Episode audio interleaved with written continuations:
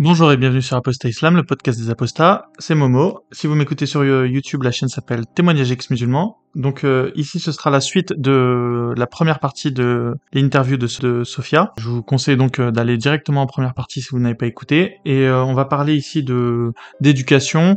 on va faire en fait quelque chose d'assez prémonitoire sur les événements qui se passent en ce moment en Ile-de-France. on va décrypter un petit peu tout ce qui se passe de mauvais dans l'éducation actuelle et on parlera de gilets jaunes, on parlera de on parlera de l'égalitarisme euh, qui nivelle euh, tous les enfants vers le bas. On parlera euh, un peu en, fond de discussion de tout le nihilisme ambiant qui explique très simplement la série d'événements qui se sont passés en Ile-de-France ces derniers jours. Et donc je vous dis bonne interview. Et je me retrouve dans, dans, ce, dans ce, collège, donc euh, ce, classe expérimentale, de jeunes décrocheurs scolaires qui ont un réel besoin de, de, cadre, parce que la pédagogie institutionnelle permet et, demande un cadre extrêmement pensé et qui se tient.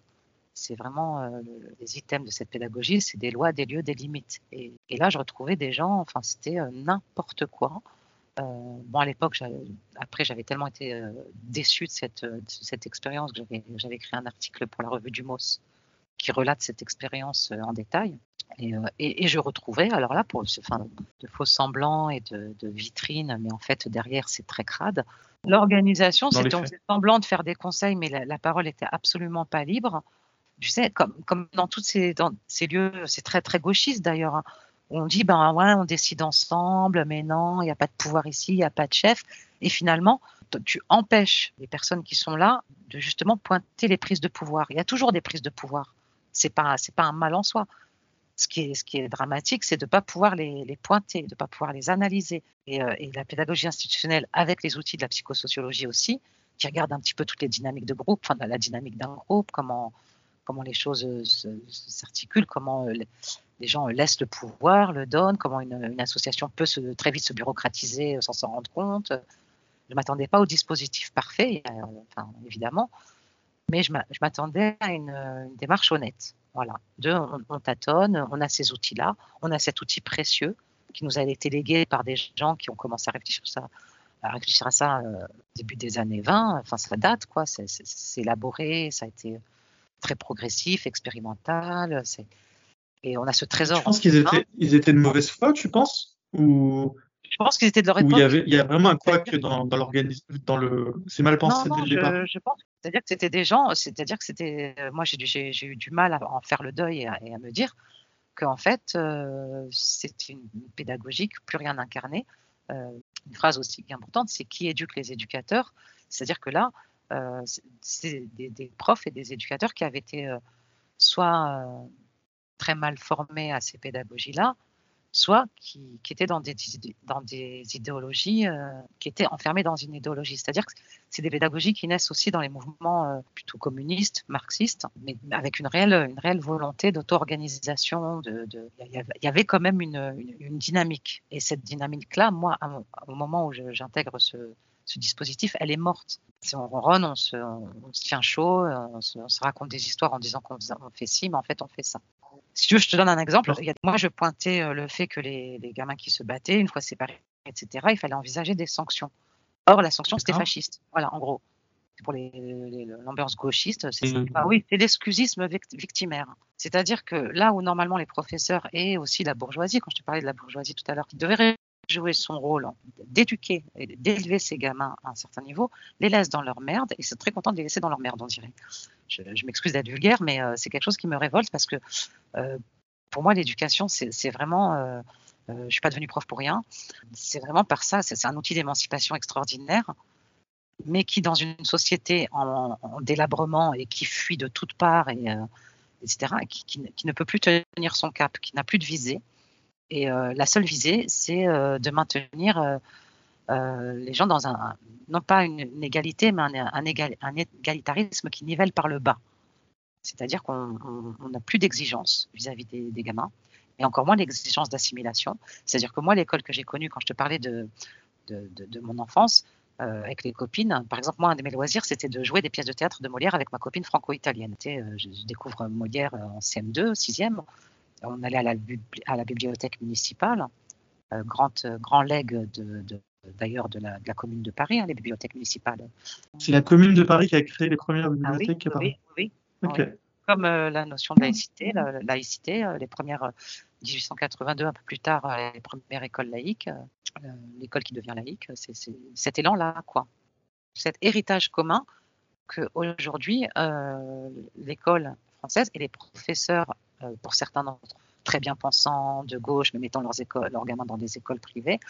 C'est-à-dire que moi, je trouve que c'est d'une violence inouïe de dire aux enfants d'immigrés, en gros, euh, venez comme vous êtes et on va vous aider à rester comme vous êtes. C'est-à-dire qu'on ne va pas vous aider à vous émanciper de certains traits de votre culture d'origine. Vous êtes en France, vous allez devenir français progressivement et c'est notre pari dire depuis le 19e siècle, qu'il y a l'immigration, d'abord, euh, rurale, rurale vers les villes euh, qui s'industrialisent, puis euh, vers les trophées de, la France, les Polonais, les Italiens, les Espagnols. nous, la République française, nous accueillons et nous, vous donnons notre héritage.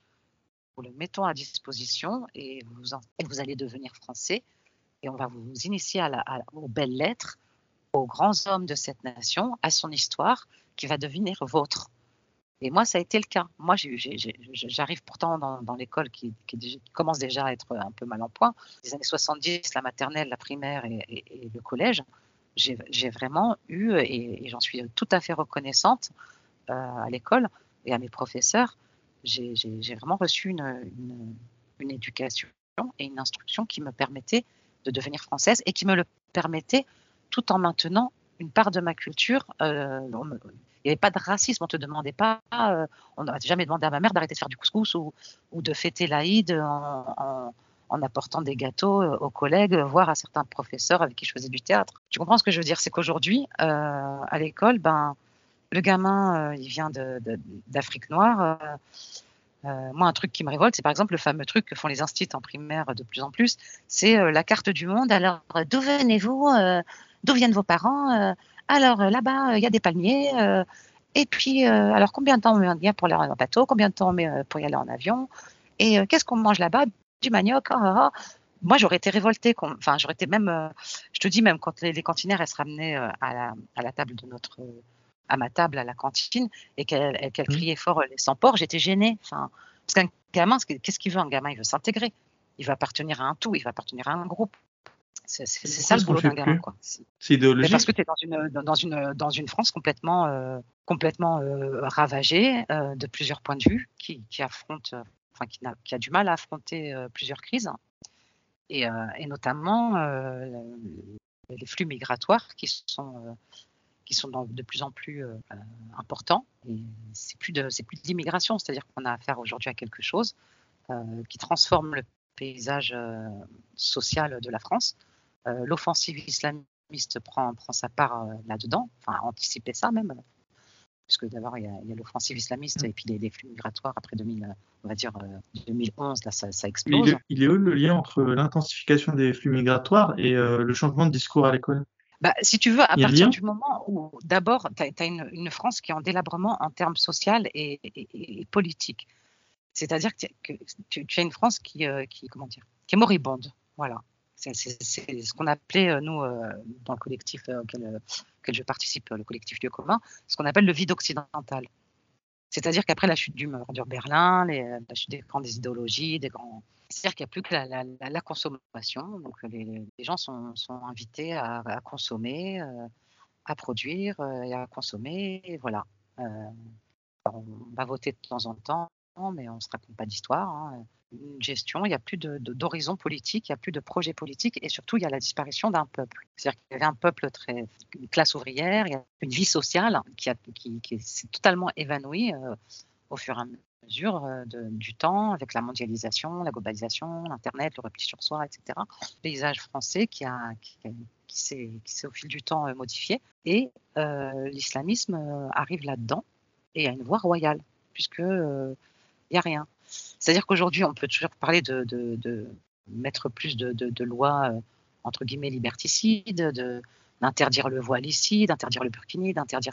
À partir du moment où il n'y a plus de peuple, il n'y a plus d'horizon, il n'y a plus de volonté, il n'y a plus de visée, c'est-à-dire que la question du voile, par exemple, elle n'aurait pas dû se régler par une, loi, elle aurait dû se régler par une pression populaire. C'est-à-dire qu'il doit y avoir un, peuple encore vivants, qui regardent les premières femmes voilées dans la rue comme des extraterrestres et qui leur mettent la honte et qui fassent preuve quasiment, non pas de violence physique, mais de, de, de, dire mais vous, n'avez rien à faire là. Ça n'a rien à faire ici, ça. Et tout de suite, ça, c'est un discours raciste dans, la, dans, l'esprit des bien-pensants, etc. Quand tu écoutes les femmes voilées, on les regarde mal, on les regarde mal dans la rue que c'est difficile de le porter Non, il pas mal. Enfin, dans, dans, le bus, là, enfin, quand je prends les, transports ou euh, je, retourne en province où je, je vis, euh, euh, je suis la seule à, à, les regarder mal et à me regarder mal et on se regarde mal. Et les, les, Français sont culpabilisés, c'est-à-dire que c'est plus possible pour eux d'exprimer la moindre, la moindre résistance à ce qui est en train de les, de les faire en partie disparaître nous, on a été confrontés à des réalités euh, auxquelles la gauche aurait dû s'atteler. Euh, on a été confrontés, euh, on a vécu en, à Saint-Denis en l'occurrence, au début de l'offensive islamiste. Et quand on allait voir les gens de gauche, y compris les gens de LO, etc., qui, sont, étaient pour le, contre la bigoterie normalement, enfin qui sont contre bah là, euh, c'était mais non, mais c'est des victimes, mais non, mais c'est une façon de s'affirmer parce qu'ils sont invisibilisés. Une complaisance et une bienveillance à l'égard de ces gens-là qui était hallucinante. Ces mêmes gens de gauche organisaient des manifestations anti-Le Pen. Euh, le fascisme ne passera pas dans, les rues de Saint-Denis et c'était très amusant. Enfin, c'était hallucinant à voir. Parce que moi, le fascisme que je vivais et que je côtoyais euh, tous les jours, c'était le fascisme de type islamique. Je ne voyais pas de fascistes, euh, de, de factions euh, d'extrême droite arborant, une croix gammée dans les rues. Je voyais des, mecs déguisés en djihadistes, je voyais des nanas voilées de pied en cap et qui me regardaient mal et qui regardaient mal mon compagnon, voire m'interroger pour certains voisins ou voisines en me demandant ce que je, faisais avec un koufar, si je faisais le ramadan. C'est quoi C'est la, nouvelle police euh, des cités euh? Oui, c'est la police des mœurs. Ben, c'est ce que, vivent les jeunes filles. Enfin, tu as dû recueillir des témoignages de, jeunes euh, qui ont grandi dans ces quartiers-là. C'est pour ça que je trouve ta démarche et celle de, des gens de ta génération d'autant plus méritante et louable que, vous, vous, partie d'entre vous, vous avez été cernés dans le quartier, à l'école, à la maison, les cousins, les copains, les wesh tu fais par ramadan, les wesh rouya, les les Khouya Bismillah, Hamdoullah, tu vois ce que je veux dire hein. Dans mon école et dans ma rue, on parlait pas arabe, quoi. On parlait français partout. Hein. Ok, ok. Et euh, du coup, alors, qu'est-ce que tu penses de, du dogme islamique, sinon, euh, au-delà de. Parce que là, on parle beaucoup de, de comportements euh, qu'on voit dans, dans, la vie quotidienne en France, mais le dogme en lui-même, ah ben, je... c'est quoi ton opinion là-dessus? Au niveau du Coran, de ce qu'il évoque, et la vie du prophète, c'est quoi ton opinion sur toutes ces choses? Alors moi, mon opinion, c'est que je, me suis émancipée de tous les dogmes, y compris des dogmes euh, art religieux, soi-disant art religieux comme le marxisme. je suis sortie de la religion musulmane pour entrer dans une autre, aussi bien chrétienne, juive. donc moi, je suis, pour l'absence de, croyances religieuses, mais pas pour l'absence de pratique pour les gens qui veulent pratiquer, mais de façon intime et que ça n'entre en rien euh, dans l'espace politique euh, et social d'un pays. Euh, le dogme islamique, qu'est-ce que je te dis, tu t'en sais bien mieux que moi. Enfin, c'est pour moi, c'est un totalitarisme. Il ne se maintient que par la terreur.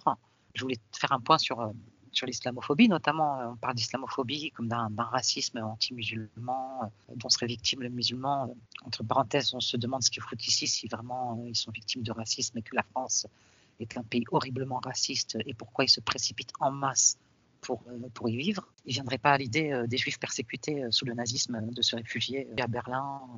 Enfin bref.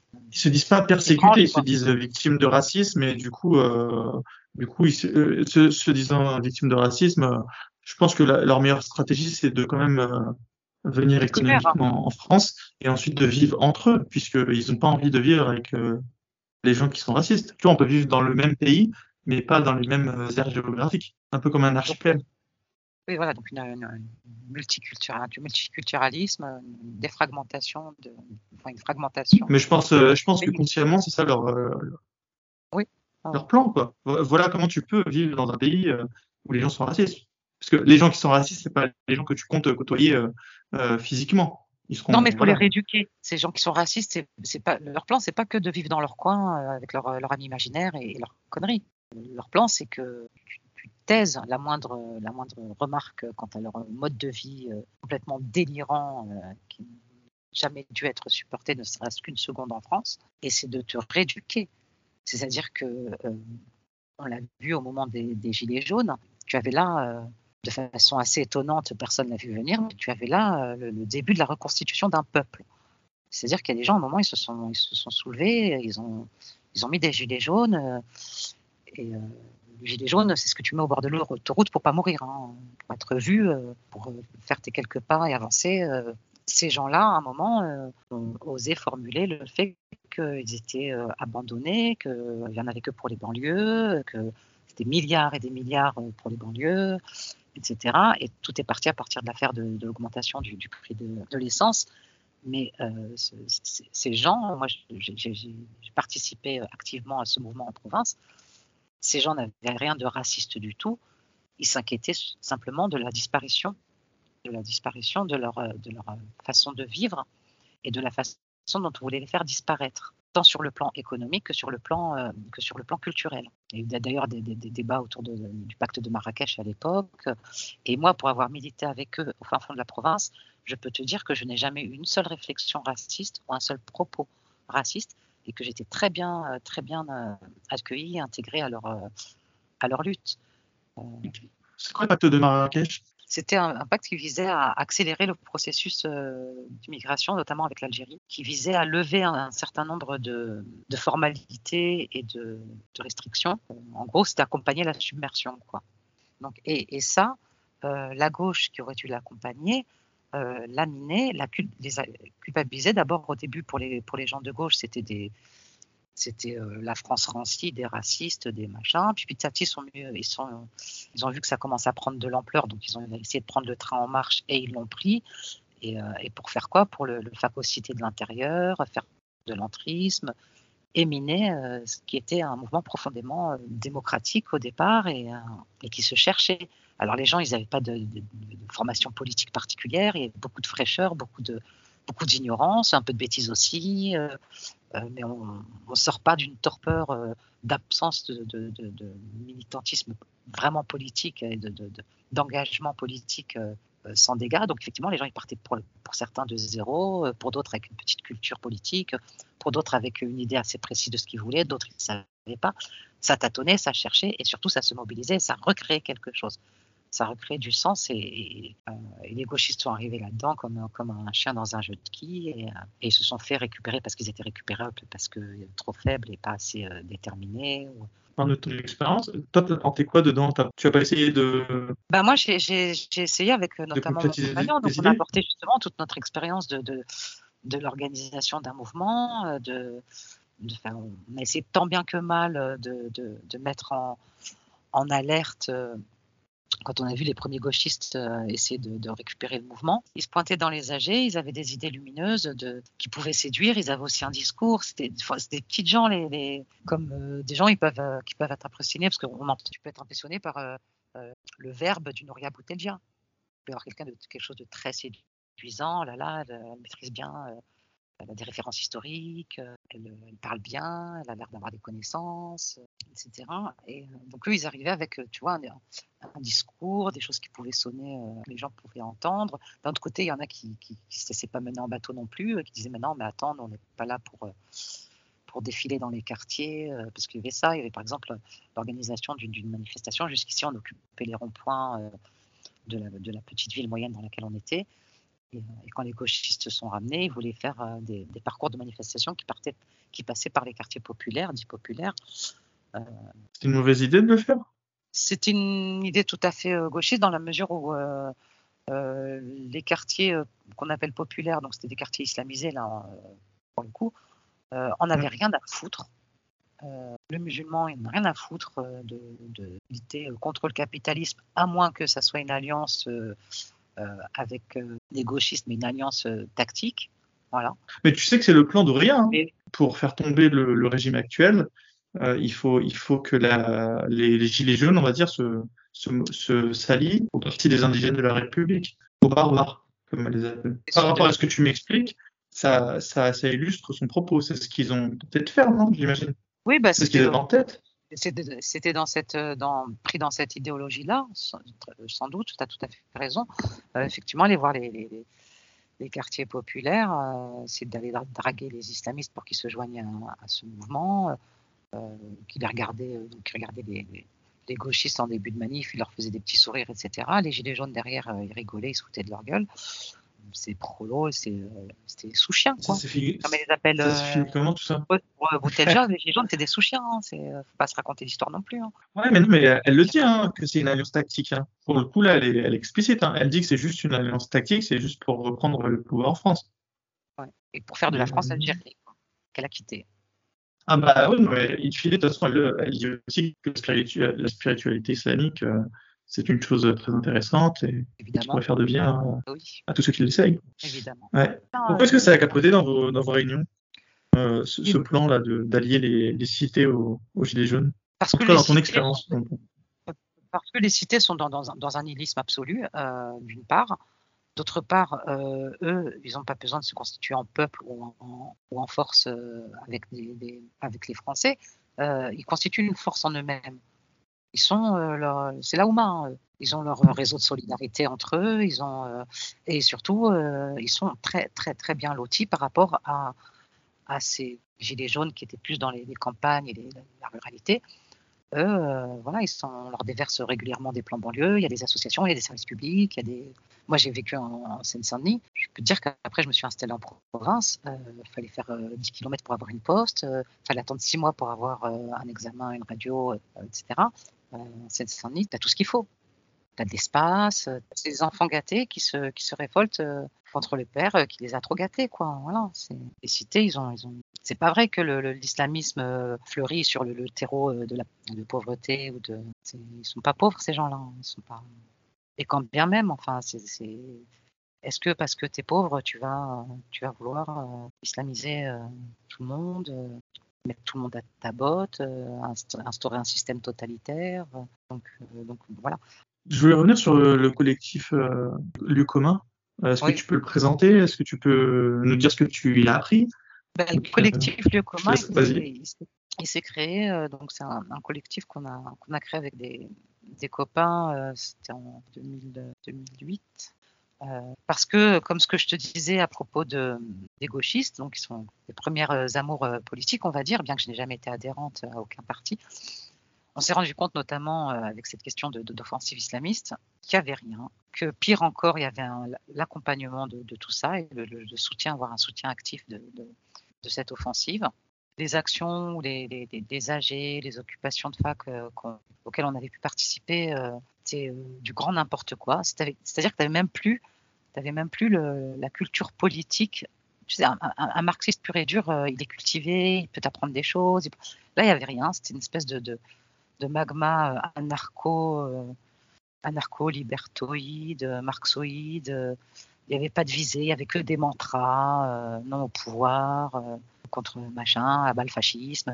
C'est des gens qui se tenaient chaud. il y avait plus, bon, j'avais toujours une, une, méfiance par rapport à ce milieu-là déjà, mais, mais là, ça atteignait euh, des proportions assez inquiétantes euh, au vu de ce qu'il y avait en face et au vu de ce qui est en train de, remplacer euh, toute cette culture ouvrière, tout ce, tout ce que la gauche avait abandonné, tous ces territoires qui, étaient comment, qui commençaient à être la nature horreur du vide, hein, qui commençaient à être occupés par une autre idéologie, bien plus motivée, bien plus efficace, et elle avec une visée très claire. Voilà. Donc tout ça, on s'est dit bon ben, faut reprendre toutes nos grilles de lecture.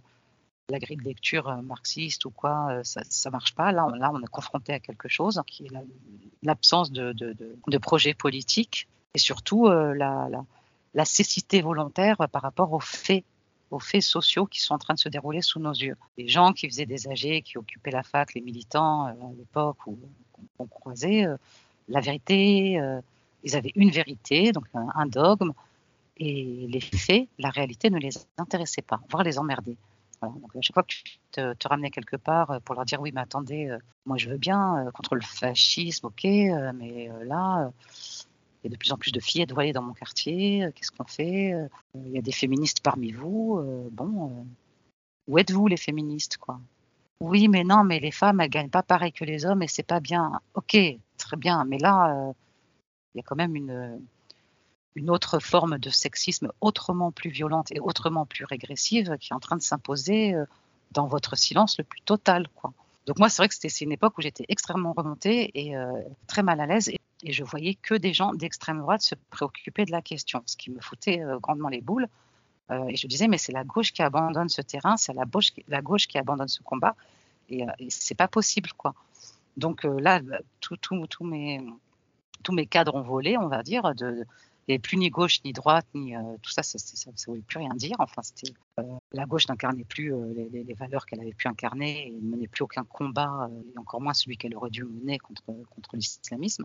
Donc, je me suis retrouvée assez désemparée, et on était plusieurs à, à penser ça, mais pas que autour de moi. Moi, je me, suis intégrée à ce collectif par rapport à la question de l'islamisme, mais je précise que c'est absolument pas un collectif qui s'est monté là-dessus c'était pas leur préoccupation première, c'était pas du tout leur, euh, leur objectif. Euh, c'était quoi leur préoccupation euh, première ben, C'est autour du même constat qu'il que y avait plus de gauche, qu'il y avait plus de projet de projet d'émancipation, que, le projet d'émancipation individuelle et collectif n'était plus incarné par personne, qu'on était dans une espèce de, de, de désert moribond en termes de militantisme, de, et qu'il fallait à partir de, la pensée notamment d'un auteur qui s'appelait Cornelius Castoriadis, remettre tout à plat et repenser cette question d'émancipation et d'autonomie et d'auto-constitution d'une société. Euh.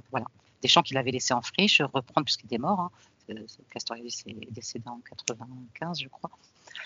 Euh, reprendre certaines questions et, avec la volonté de se confronter à la réalité, de se donner les moyens de la comprendre, euh, de l'analyser, d'en saisir les, les tenants, les aboutissants, euh, et avec lucidité, quitte à se tromper, quitte à se. Mais euh, surtout de, se confronter à la réalité, de, voir les faits euh, dans lesquels une grande partie des gens s'aveuglaient. Et c'était qui ce monsieur Castoriadis et il aurait pensé quoi de, de la France en 2023 Si on avait ah pu bah, lui. Intérêt, je pense qu'il serait, serait suicidé. non, je pense pas encore. Admettons que j'ai des pouvoirs de médium et que j'arrive à le, à le faire entrer en communication avec lui, est-ce que qu'est-ce qu'il penserait de la situation actuelle euh, Si tu entres en communication avec lui, bah, il, serait, atterré. Alors bon, il serait absolument pas surpris du, du, du rôle euh, de, de, la gauche et du, du, gauchisme et du gauchisme culturel euh, qui, qui, qui transpire partout dans, dans les facs chez les enseignants, dans les programmations théâtrales, euh, toute la culture, etc. Il sera absolument pas surpris euh, de ça, je pense. Après, c'est un, exercice amusant que tu me demandes de faire. Euh, je pense que lui, ayant été assez, dans sa jeunesse, dans les années 20, marxiste et ayant très rapidement rompu avec le marxisme, ayant vu venir le totalitarisme de l'URSS, ayant dénoncé tout ça, il était un petit peu dans la même posture que nous quand on dénonce l'islamisme. C'est-à-dire que on lui disait que c'était un traître à la cause, euh, à la grande cause communiste, à la grande cause marxiste. Tous les dissidents, les Solzhenitsyn, etc., qui ont pu, euh, qui ont pu ouvrir les yeux, euh, tenter d'ouvrir les yeux sur euh, la réalité macabre euh, de cette aventure, mise en place de systèmes euh, marxistes et de léninisme, etc. Il a été, exclu effectivement de tous les mouvements de gauche. C'est quelqu'un qui a beaucoup emmerdé la gauche parce qu'il continuait de se dire révolutionnaire mais plus marxiste? Ça devenait compliqué pour eux. Et je pense qu'aujourd'hui, il serait, il serait absolument pas étonné des positions et de, de, la merde dans laquelle on est. Euh, le délabrement de l'Occident, il a, écrit de très bons, textes euh, là-dessus. Euh, moi, je peux renvoyer à sa lecture directe. C'est vraiment quelqu'un qui nous. Enfin, moi qui personnellement, comme mon compagnon me l'a fait découvrir, qui a, énormément éclairé énormément de choses. Philosophie vraiment fondamentale et, en même temps de la, sociologie, de la psychanalyse, philosophe ensuite psychanalyste. Et vous apporterez énormément de clés, mais il serait, il accablé, accablé et atterré par la situation, je pense. C'est quoi, tu penses, euh, le plan des gauchistes? Ils, ont un horizon, non, euh, ces gens C'est quoi leur, leur plan euh, avec cette alliance tactique avec les islamistes? Je pense que, au fond, peut-être qu'ils se disent que l'alliance avec les islamistes va leur permettre d'aboutir à la révolution et d'enfin aboutir à la parousie, paradis sur terre, dont on a vu ce qu'ils pouvaient donner en URSS. Je ne sais pas, mais je, je pense qu'ils sont. Le plan, c'est pas une alliance entre la France et le Maghreb contre euh, l'empire euh, anglo-américain. Je pense que, je pense que leur, leur plan, c'est quoi? C'est, c'est-à-dire que moi, quand j'ai commencé à militer dans les groupes de, de, de gauche, euh, on était euh, anticapitaliste, anti-bureaucratique, etc.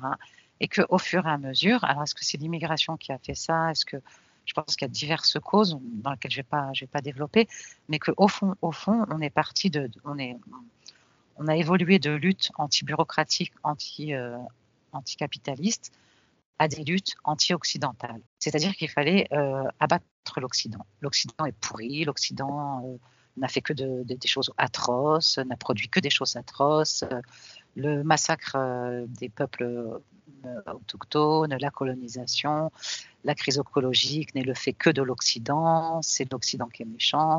Et il y a tout un volet de l'Occident qui doit être euh, aussi abattu. Et ça, les musulmans, ils en sont ravis. Euh, les islamistes, c'est une autoroute pour eux. Euh, c'est tout le volet émancipateur de l'Occident. Aujourd'hui, les gauchistes mettent, enfin, se débarrassent du bébé et de du bain en même temps. il n'y a rien à sauver dans l'Occident, tout est pourri. Voilà. Or, ce que nous disons, et moi ce que je pense, et c'est quelque chose que j'incarne presque dans ma vie quotidienne. Euh, je, suis très reconnaissante et très heureuse et, reconnaissante notamment à mon frère qui m'a fait naître en France finalement. Euh, je, suis très attachée à tout le volet émancipateur de, de l'Occident, euh, que ce soit euh, tout, tout l'historique du mouvement ouvrier, tout ce qui permet aux femmes d'être traitées euh, à égalité avec les hommes, tout ce qui ce qui m'a permis de, de, de, devenir ce que je suis. Et c'est quelque chose, tout ça doit être abattu.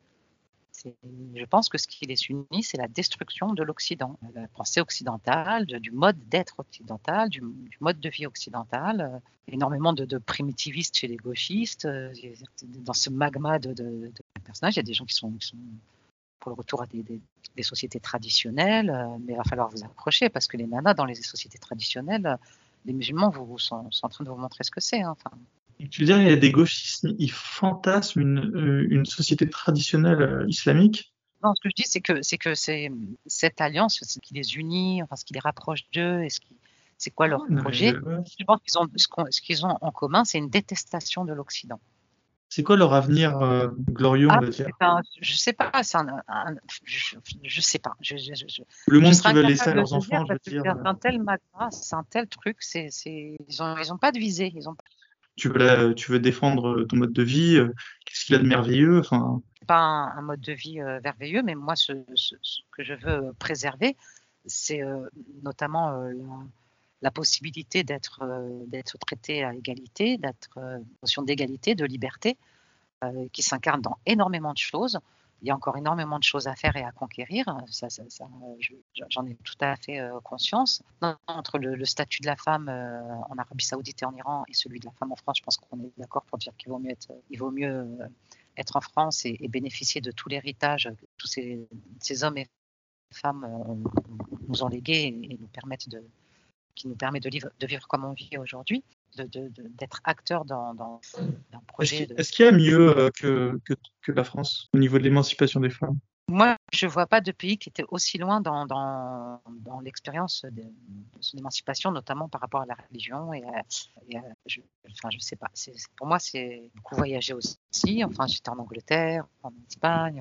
Je, trouve que femme française, euh, je sais pas comment te dire, il y a une spécificité française, occidentale en général, européenne en particulier, et, singulièrement euh, française, euh, que tu retrouves nulle part. Voilà. Donc moi, je suis en, en train d'être grignoté en ce moment-là, à ton avis? Bah, tout ça, notamment la, la, la place de la femme, euh, possibilité de, de, de s'émanciper, de pour les pour les gens de, de s'instruire, hein, de, se, de se reconnaître dans un, un héritage, d'en être, d'en être les, les, les continuateurs. C'est ça qui est beau, moi je trouve que, enfin, c'est que tu, tu nais dans un pays où il y a une, une histoire à continuer, et un combat à continuer pour, pour toujours plus de, de, liberté, d'un peuple qui sait s'auto-limiter, qui sait euh, être dans une solidarité euh, qui constitue un tout, quoi. Enfin, cet élan-là n'existe plus du tout. Ça devient de plus en plus compliqué. C'est pour ça que le, le, le, gilet jaune, les gilets jaunes, pour moi, c'était, c'était vraiment une, un des derniers moments. Alors il y en aura peut-être d'autres, j'espère mais un des, derniers moments où on pouvait sentir tout ce qui tout ce qui avait, pu forger l'histoire de ce pays et qui s'incarnait là dans un élan très spontané, tâtonnant. Mais... Ils pouvaient espérer quoi, les Gilets jaunes, si ça s'était bien terminé? Très difficile à dire, mais il aurait pu avoir la constitution de, petites communes, de, micro-communes, de, petites fédérations. On aurait essayé de construire quelque chose de. Une ZAD? Ah non, euh, non, là, ça va être le cauchemar. Là. je sais pas. Euh, à quoi ça ressemble euh, une autogestion C'est pas, c'est pas une ZAD? Prendre en charge l'autoproduction de, de, nos moyens de production, de, dire ben, euh, d'inventer quelque chose, je sais pas. Enfin, si tu veux, la question de la, démocratie et de, l'émancipation, c'est pas pas quelque chose que quelqu'un va venir imposer ou euh, moi j'ai pas pas de recette et je cherche pas des gens qui vont m'apporter des recettes. C'est-à-dire que les choses elles vont se construire ensemble. On n'attend pas de, de gourou. Enfin, j'ai eu des maîtres, hein, des maîtres. Euh, je, te parlais de Castoriadis par exemple. je suis en pédagogie, Georges Lapassade ou Jacques Pain. Enfin, il y a eu des, auteurs et des, professeurs qui ont, qui ont jalonné mon, parcours intellectuel et qui ont été des maîtres pour moi. Mais je ne suis pas à la recherche d'un gourou et je ne et je suis pas non plus à la recherche et je ne jamais je me positionnerai comme quelqu'un qui arrive quelque part dans une AG de gilets jaunes et qui dit bah alors maintenant moi j'ai une recette alors vous allez voir ça va être super euh, donc on va faire euh, une commune libre ensuite on va occuper l'usine de machin et on va nous-mêmes faire. C'est-à-dire que c'est des choses qui vont émerger, la réunion du peuple lui-même. D'accord C'est que la parole soit libre, que la parole soit, que les gens puissent euh, poser des choses, y compris ridicules, tâtonner, faire des erreurs, euh, et qu'on puisse d'abord aussi euh, et surtout comprendre où on en est, comprendre ce qui se passe ensemble et dessiner des perspectives. Mais on pourrait rétorquer que la parole elle est libre en France. les personnes elles peuvent aller au conseil municipal, dire ce qu'elles ont à dire au maire de la ville. Moi, j'ai participé à des conseils municipaux, enfin, tout est miné. Il y a de moins en moins d'espace euh, de libre expression. C'est-à-dire qu'à partir du moment où tu vas porter une parole que euh, l'oligarchie et une grande partie euh, de, la sphère médiatico-politique, une grande partie de, de l'élite et aussi de la bourgeoisie, des bobos, etc., tu veux porter une parole que eux estiment être illégitime, tout comme celle que portaient les Gilets jaunes, à savoir, nous nous soulevons contre la disparition de notre monde et nous en sommes inquiets et nous avons beaucoup d'angoisse par rapport à ce qui est en train d'arriver. Et à partir du moment où cette parole est délégitimée, euh, rencontre de moins en moins d'espace.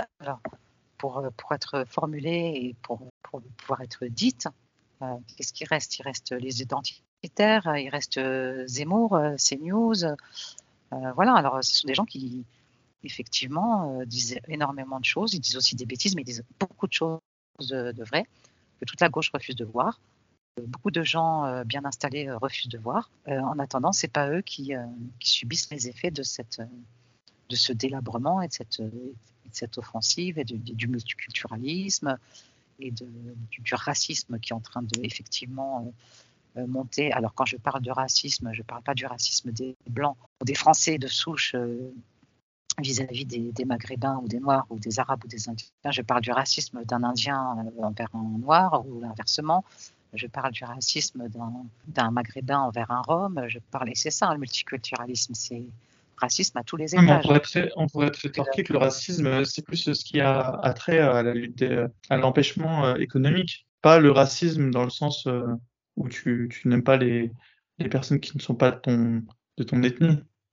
Plus un racisme du style, euh, je cherche un, appartement et si j'ai si j'ai un nom à consonance africaine, j'aurais moins de chances de l'obtenir. Tu vois ce que je veux dire? Je pense que quand euh, il parle de racisme, il parle plus de, ce type de racisme-là, du racisme qui a trait à, euh, l'égalité des chances dans l'ascension sociale. Je ne sais pas, je voudrais pas dire de bêtises, mais euh, déjà, à mon avis, c'est des choses qui sont beaucoup, beaucoup grossies par l'idéologie dominante et, actuelle grossir des micro-phénomènes. Je ne dis pas qu'il n'y a pas de, racisme. Effectivement, un, Français de souche qui ne veut pas louer son appartement à un Africain, euh, je conçois que ça puisse exister, euh, qu'il y ait des expériences malheureuses dans ce sens-là. Euh, maintenant, moi, je connais des Africains qui ne veulent pas louer à des Noirs. Des Africains subsahariens, je... moi, mon père, il n'aurait pas loué son appartement à un Arabe. et je pense que c'est la majorité des Maghrébins ne loueraient pas leur appartement à un Noir. les, Blancs n'ont pas le monopole du racisme, et bien au contraire. C'est-à-dire que les Français ont une histoire par rapport à ça où ils ont avancé. Il y a le, pari de l'assimilation qui a été effectif société qui, veut bien intégrer, qui intègre. Maintenant, euh, si le nouvel arrivant euh, demande à l'autochtone de, devenir lui, pro, hein, qui veut qu'on soit tous algériens, il y a un problème. Et on ne va pas se laisser disparaître comme ça. Et moi, je crains que ça, finisse très mal, enfin, que, l'issue, ça soit soit ceux qui n'ont rien à faire ici bah, repartent, y compris les nationalités françaises de papier, qui va vivre comme, comme, comme à Kaboul, qu'ils aillent vivre à Kaboul je pense que là, on a atteint un degré où on ne peut plus, euh, plus s'en sortir, quoi. Aussi bien au niveau du nombre euh, que, de, que des effets que ça produit. Les gens qui arrivent, ce n'est pas des gens qui veulent s'intégrer. Au mieux, ils veulent s'intégrer économiquement. Et encore, c'est une charge énorme. Ça n'a jamais pesé autant dans, dans le, le, coût social de l'immigration et le coût euh, pour l'État c'est énorme. on leur demande pas de on leur demande pas de s'intégrer autrement. Hein. On leur demande simplement de respecter les règles de la vie en Oui, mais c'est tout le drame. C'est tout le drame. C'est-à-dire qu'avant on parlait d'assimilation en France et il y a des lois hein, qui demandent que on s'assimile. Euh, c'est légiféré. Enfin, c'est dans la loi. Tu, dois t'assimiler. Seulement, c'est plus du tout incarné, c'est plus du tout tenu, c'est complètement lâché. Et là, on a commencé, on commence à nous parler, on nous a commencé à nous parler déjà dans les années 80, non plus d'assimilation, mais d'intégration. Et là, on nous parle d'inclusion, de, société inclusive. Inclusive à quoi euh, bah, Au grand n'importe quoi, à la multiculturalité euh, ravageuse. J'étais pas dans un quartier où, euh, où les gens parlaient arabe dans la rue ou, ou wolof, où j'ai pu m'assimiler parce que les gens parlaient français dans la rue. D'une part, parents avaient la volonté. C'était plus simple dans le sens où, il y avait moins de quantité à l'époque. Et oui, et oui, et oui. C'est-à-dire qu'aujourd'hui, même un immigré qui le voudrait, euh, c'est extrêmement difficile. Et pour peu qu'il rencontre euh, quelques gauchistes sur sa, sur sa route qui visent maintenant, tu très bien comme ça, reste dans ta merde, dans tes superstitions, euh, c'est très exotique et amusant. Nous, on, a eu l'émancipation, liberté des femmes, etc. Compliqué, quoi. Donc moi, j'ai l'impression que ça va se, finir très mal. situation d'extrême, violence, s'il n'y a pas un coup d'arrêt à ce flux migratoire qui est catastrophique. Et non seulement un flux d'arrêt, mais aussi un un retour, euh, un retour euh, au pays pour certains qui n'ont rien à foutre ici. Si tu veux vivre en djihadiste, si tu veux t'habiller en djihadiste, si tu veux que ta femme elle soit en burqa, qu'elle soit séparée des hommes, que à l'école euh, il n'y ait pas de garçons dans sa classe, que il faut retourner là-bas. Voilà. Et ça, si tu le dis direct, t'es facho, t'es FN, t'es.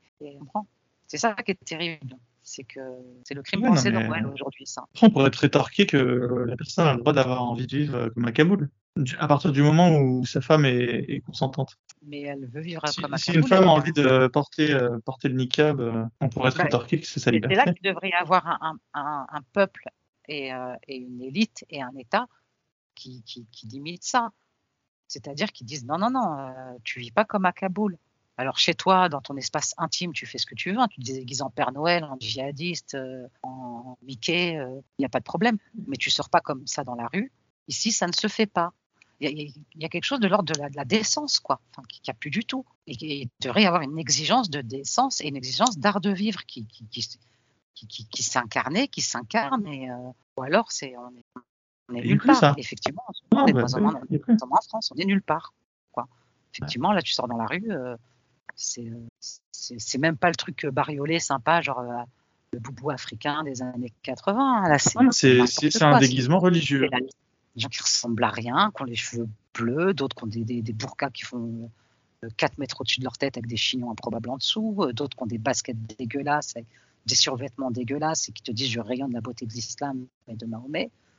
Ah, du coup, il y a une, limite à la liberté. Alors, c'est un peu leur liberté d'expression. Euh, Mais la liberté, c'est pas n'importe quoi. Enfin, être libre, c'est pas faire n'importe quoi.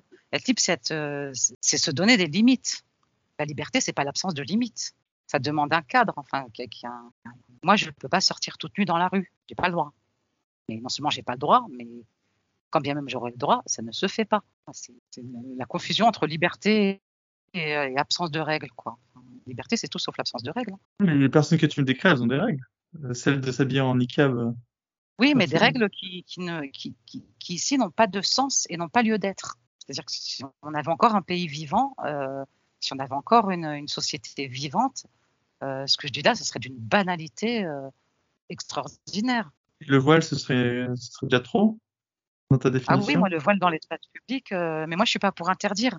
Je suis pour qu'il y ait une pression populaire, la renaissance d'une ce que je disais tout à l'heure. Euh, moi, je, suis pour que les choses s'imposent d'elles-mêmes, que ce soit une évidence. Tu vois, un peu comme moi, mon assimilation était naturelle. C'était évident. J'étais entourée d'un environnement français. Je suis devenue française. La question du voile euh, serait dû se régler par au mieux des ricanements, euh, des, pas possible. Et malheureusement, ça n'a pas été le cas. Et pour moi, on, on arrivé à un point de non-retour. Ça va se régler. Ou alors, il y a une il y a un réveil euh, extrêmement ferme, mais qui reste non violent de la part des populations. C'est quoi C'est un appel au fait que les gens euh, regardent bah, mal les femmes voilées dans la rue Je fais un appel déjà aux, descendants de, maghrébins. Euh, ça serait bien que les, immigrés arabes se mobilisent un petit peu et, disent oui, oui, nous sommes devenus français, nous tenons à la France, nous ne voulons pas qu'elle continue de se faire envahir comme elle se fait. Ça abat et ça, ça déconstruit tout ce qu'on a essayé de construire pour s'intégrer et pour s'assimiler à ce pays. Tout ça vole en éclats d'une offensive à laquelle euh, nous, proposons de nous réunir pour, euh, euh, la combattre. Et que ce discours-là ne soit pas laissé à droite. Moi, je ne parle même pas d'extrême droite, parce que pour moi, il n'y a qu'une extrême droite, c'est l'extrême droite musulmane. Ça serait qu'il y ait un réveil de ces descendants, de, notamment de, de, mais aussi de, toutes, les populations immigrées, qui se réveillent et qui disent oui, oui, la France est en train d'être envahie et tous les efforts que nous avons faits pour participer à la construction de ce pays, pour nous y assimiler, sont en train de voler en éclats.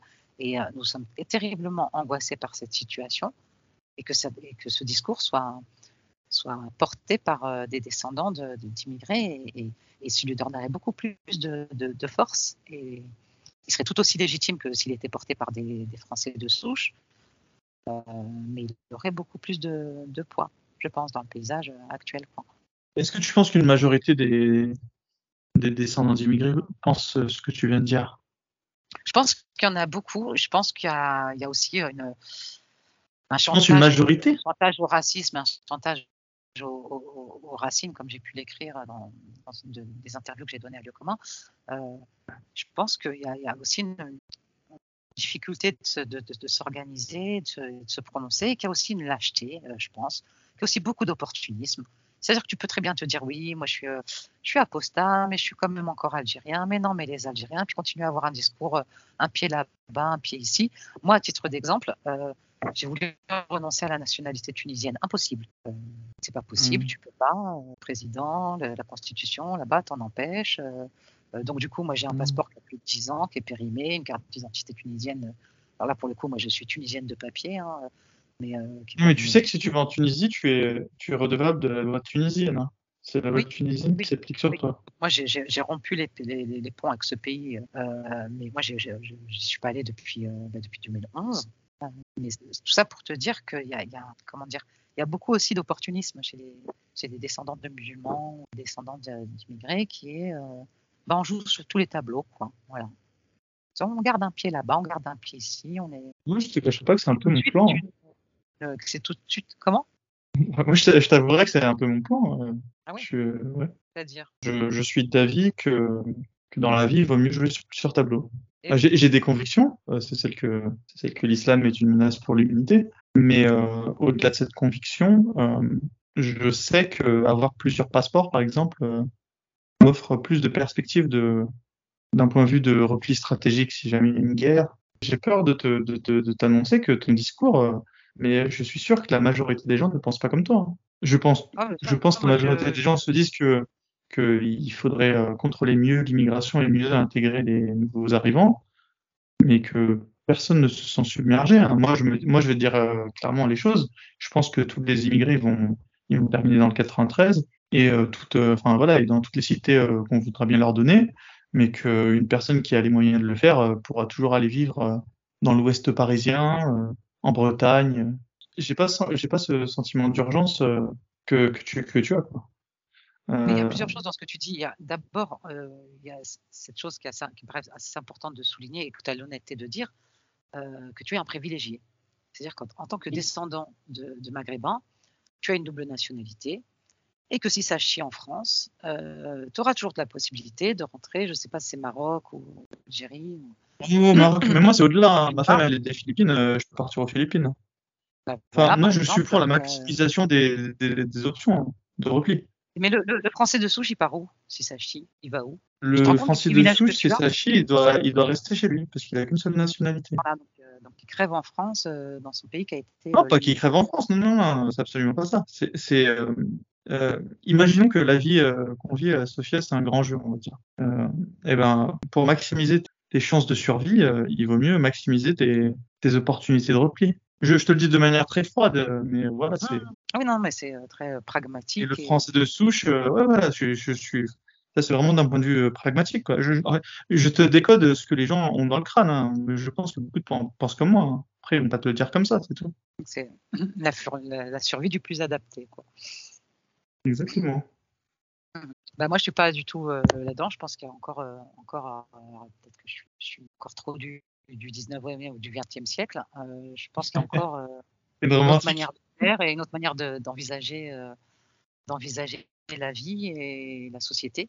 Et que, effectivement, il y a peut-être encore une façon d'envisager un avenir collectif, quoi une vie collective. Maintenant, effectivement, en fonction de, ta classe sociale, de tes privilèges, puisque comme beaucoup de descendants de maghrébins, tu as le privilège d'avoir deux, deux, passeports, tu vas pouvoir euh, sauver ta gueule, pour le dire euh, un peu brutalement.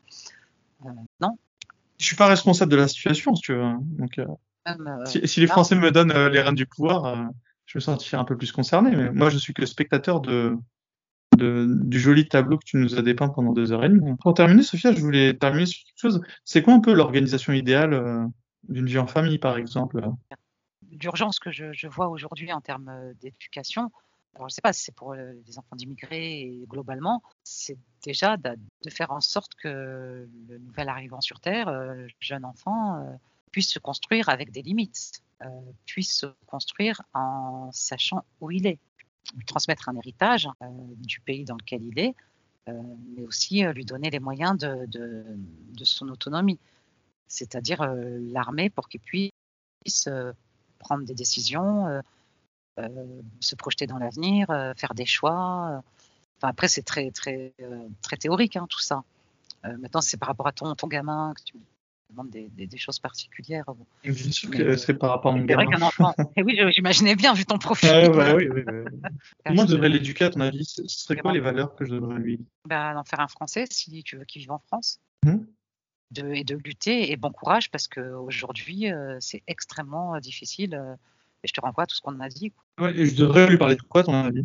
Mais lui dire, voilà, mes, mes, parents ont immigré en France, tu es en France parce que nous avons voulu en France, nous avons voulu venir en France, nous y installer, on n'a pas été arraché à notre, à notre pays, on n'a pas fui une guerre, on n'a pas fui la famine, on a fait le choix de venir dans ce pays parce que ce pays nous offre la possibilité euh, d'exister, d'être libre, d'être euh, euh, des citoyens à part entière et d'avoir les mêmes droits, d'être de, fait dans une égalité de droits avec les autres citoyens, que ça va être très difficile et bon courage mon enfant pour, tenir ta, barre et, pas te laisser emporter par le, n'importe quoi de l'époque. Parce que enfin moi je, sais que je, je, dormirais très mal si j'avais un enfant. Moi j'ai fait le choix de pas avoir d'enfant euh, je, pense que je serai tous les jours à l'école en train de me prendre la tête euh, avec les enseignants, euh, pour peu qu'on leur enseigne quelques bêtises de wokisme ou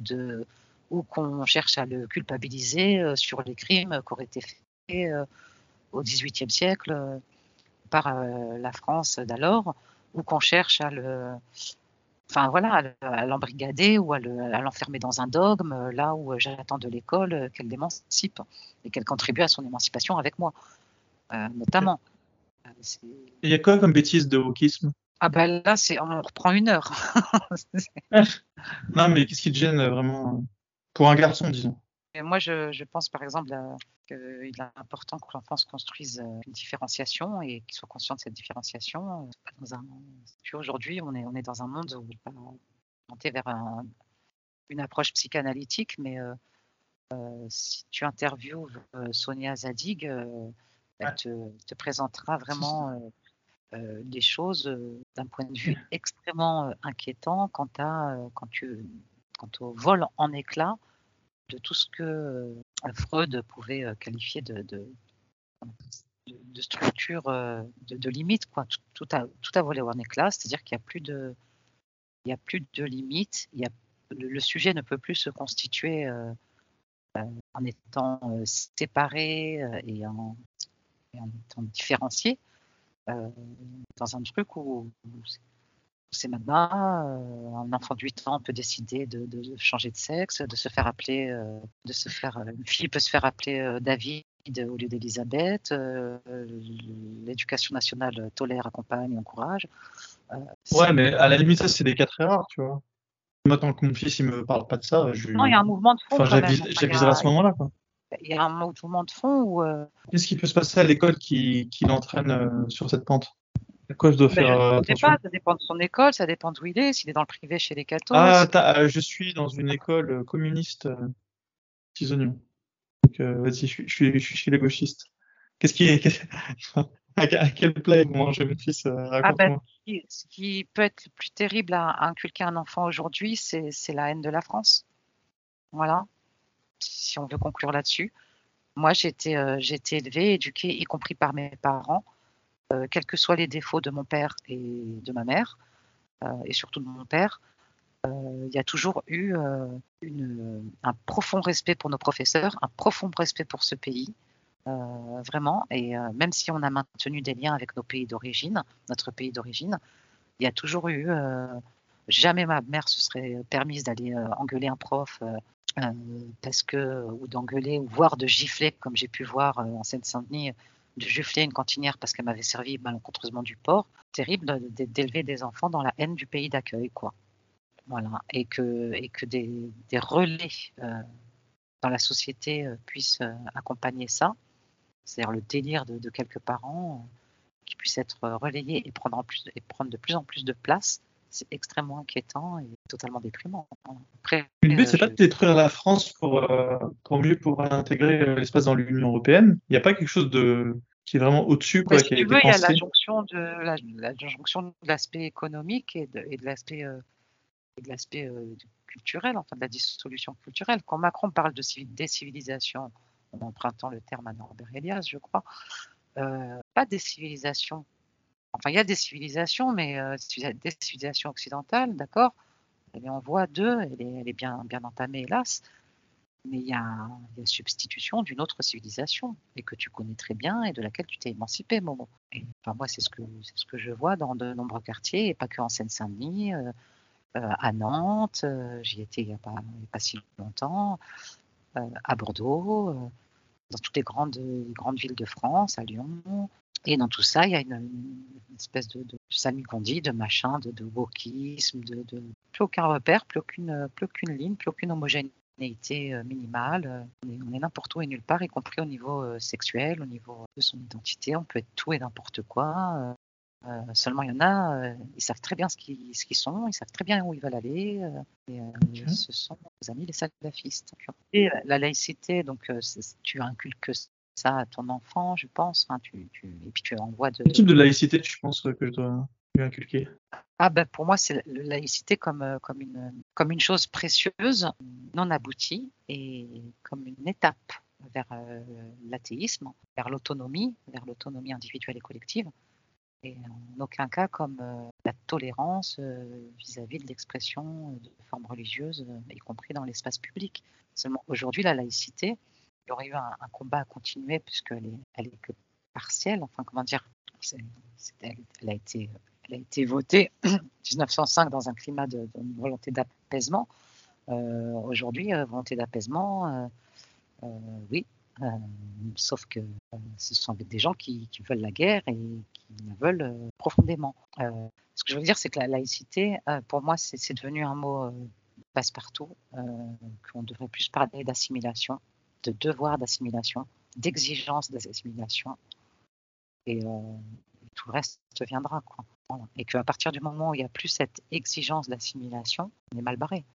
les flux migratoires qu'on connaît actuellement et qui vont que s'amplifier euh, vers la disparition de quelque chose et de la remplacer. Et, moi, je vois la civilisation qui, après le processus de décivilisation, c'est la civilisation euh, musulmane. Quand tu sais que le.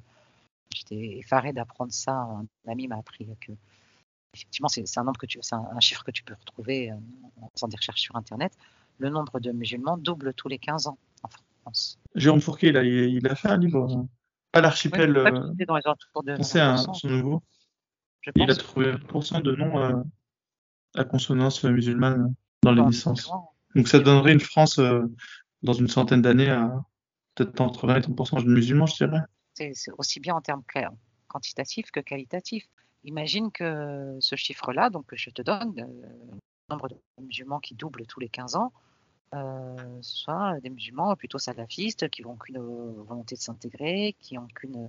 Parce que euh, on pourrait très bien dire oui, euh, le nombre de musulmans va doubler euh, tous les 15 ans, euh, mais euh, à terme, euh, ils seront plus musulmans. C'était le pari des, marxistes d'ailleurs. Enfin, c'était que, la- société, euh, que l'intégration économique, etc., et qu'à terme, ils seront, euh, ils, se- ils seront émancipés euh, de la religion et qu'au fil des générations, ils vont s'intégrer. euh, et ce qui, est, en partie vrai. Enfin, moi, j'en suis l'exemple, et beaucoup de gens en sont l'exemple. euh, au bout de la deuxi- deuxième génération, je crois que c'est Noiriel dans le Creuset français qui dit voilà qu'au au bout de la deuxième génération, c'est bon, on est,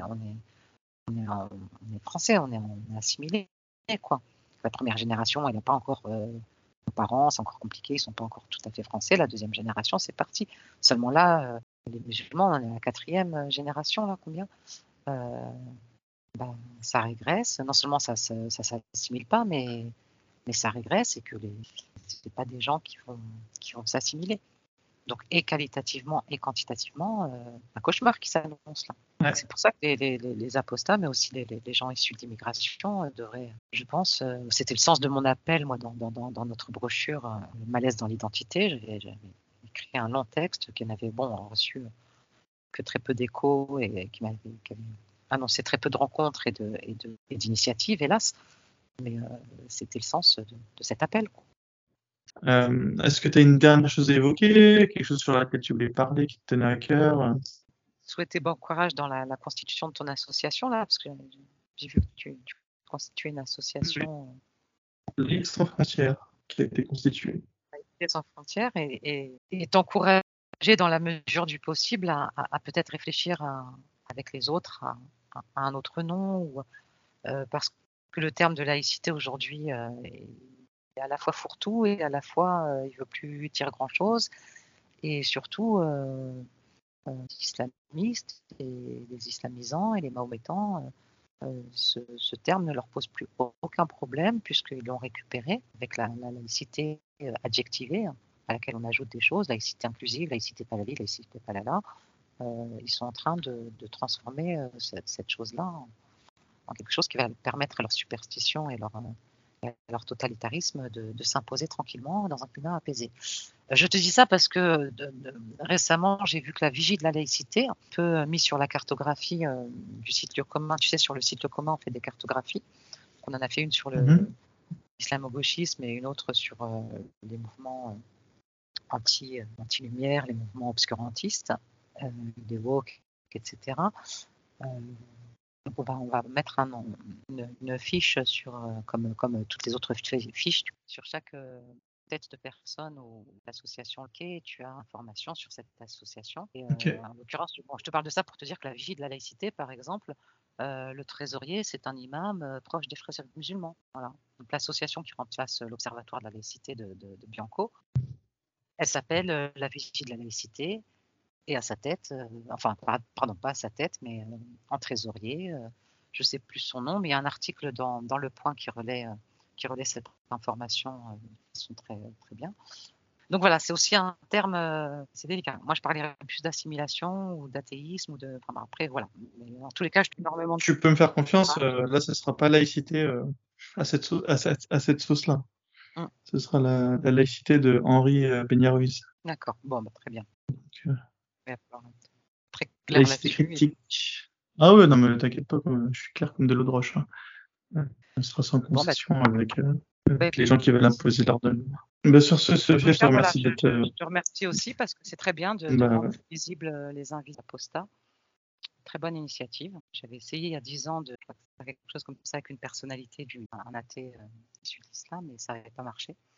D'accord. euh, je suis contente que tu fasses ça. ça c'est la moindre des choses. Bah ouais, et puis, euh, et puis on est content de te, te voir nous rejoindre. Ça marche. Eh ben écoute, je te souhaite une bonne soirée. Merci,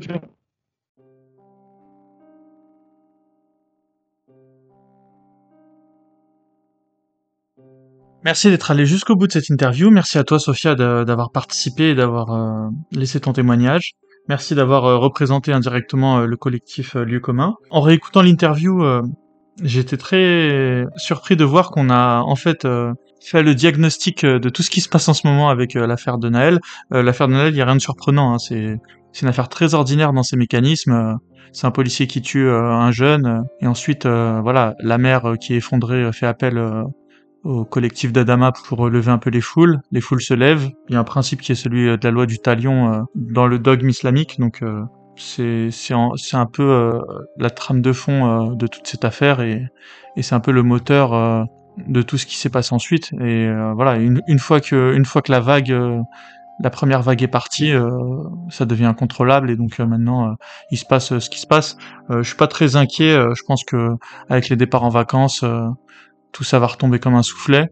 Mais euh, voilà, euh, en tout cas, euh, les banlieues se seront fait encore entendre pas de la meilleure des manières une nouvelle fois. Et, et, donc grâce à Sophia, on aura, on aura, on, a, on aura un petit peu, un peu mieux compris une nouvelle fois, voilà, que produit l'éducation qui prône, sans le vouloir peut-être, la haine de la France à toute une génération et voilà, et ce qui se passe ensuite. Faut, faut pas s'en étonner. Donc à titre personnel, je suis pas du tout étonné de la situation. Euh, pour ceux qui habitent pas en région parisienne, euh, il faut pas vous catastropher de ce qui passe dans les médias. C'est beaucoup moins impressionnant que ce qu'on veut bien nous faire croire.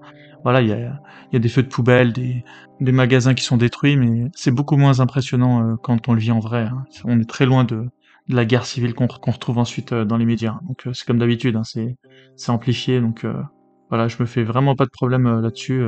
Macron, euh, on l'a bien vu, hein, la veille de toute cette affaire, euh, il était encore euh, en soirée. donc voilà, il n'y a aucun souci, tout est sous contrôle. Hein, il faut pas se faire trop de films. Hein. Les voilà, les banlieues vont taper du poing sur la table.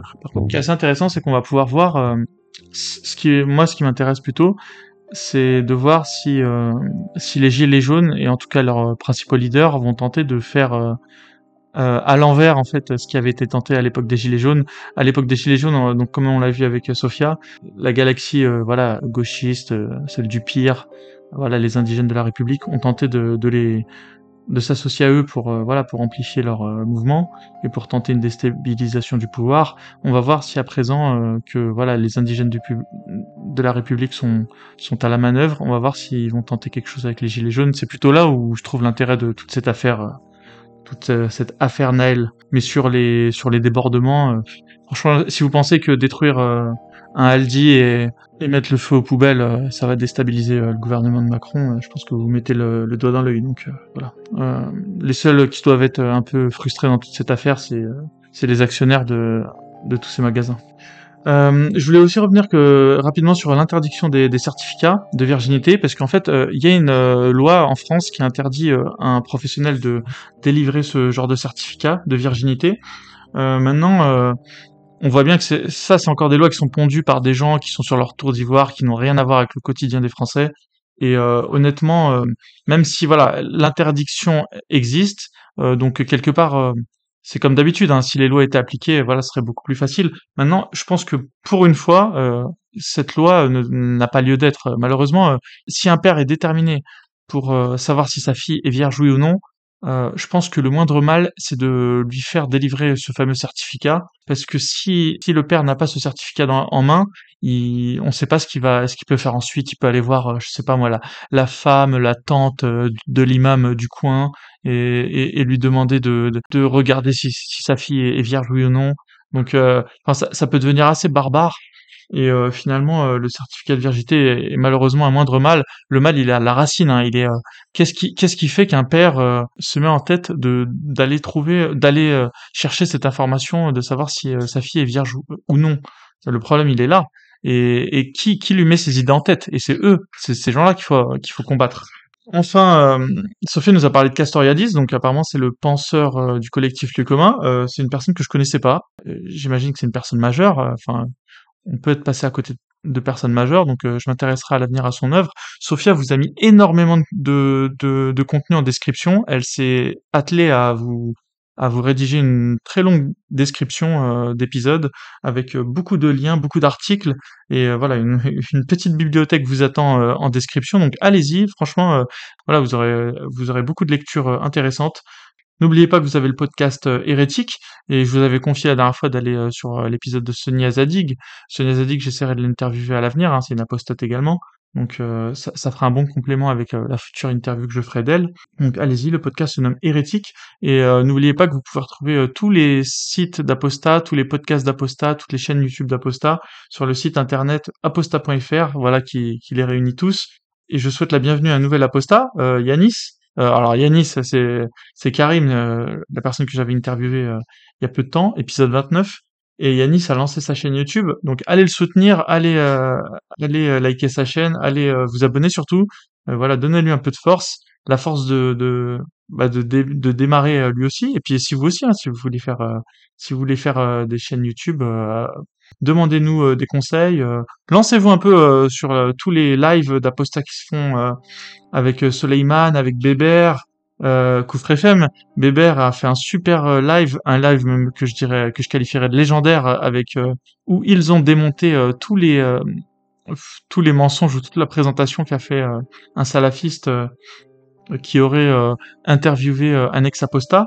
donc voilà, l'affaire de l'ex-apostat de, de, notre ami Michael Froment. Ces trois heures de live sont passées très vite, donc je vous les conseille vraiment.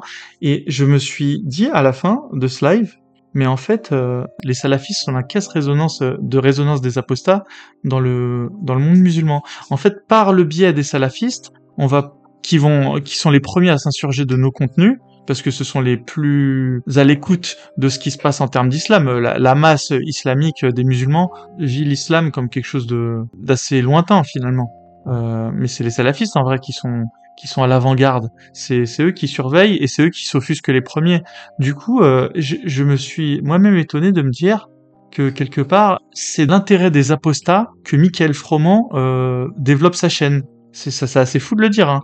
Euh, je, je, suis à, à l'opposé des, des, idées que défend Michael Froment, mais euh, quelque part, pour notre bien à tous, euh, miser sur ce, ce cheval boiteux qu'est Michael Froment euh, serait euh, la meilleure chose que, que, nous aurions à faire. Donc euh, voilà.